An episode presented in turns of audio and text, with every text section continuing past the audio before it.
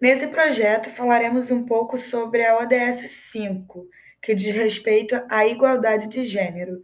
E o que é a igualdade de gênero? É, nada mais é do que a forma pela qual expressamos o nosso gênero e como nos identificamos na sociedade como um todo. É, a identidade de gênero trata muito mais fatores sociais e culturais do que fatores biológicos. É, esse termo, inclusive, passou a se tornar muito importante internacionalmente quando foi usado oficialmente na Conferência Internacional sobre População e Desenvolvimento, coordenada pela ONU em 1994.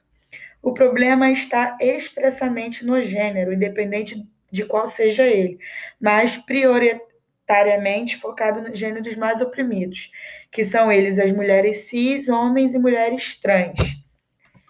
Esse problema da igualdade de gênero, né, o fato dele, desse termo de como ele é abordado se tornou tão grave que hoje a gente tem o feminicídio. Ele é categorizado como um crime de ódio que é motivado pelo gênero. Uma mulher morre por ser mulher. No último ano, por exemplo, tivemos mais de 700 mortes de mulheres cis vítimas de feminicídio. Uma mulher morre a cada nove horas no Brasil só por ser mulher.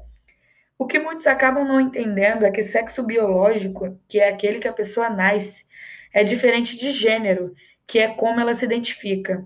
Por isso, estou trazendo nesse projeto que tem como propósito levar conhecimento para aqueles que não possuem sobre a igualdade de gênero em empresas e escolas da região, para que entendam que uma mulher não tem que receber menos porque é mulher ou tem que morrer por ser uma mulher. A ODS 5 é um dos grandes avanços, inclusive, para a igualdade de gênero no Brasil, onde reforça que ela é importante e tem efeitos diretos no desenvolvimento sustentável.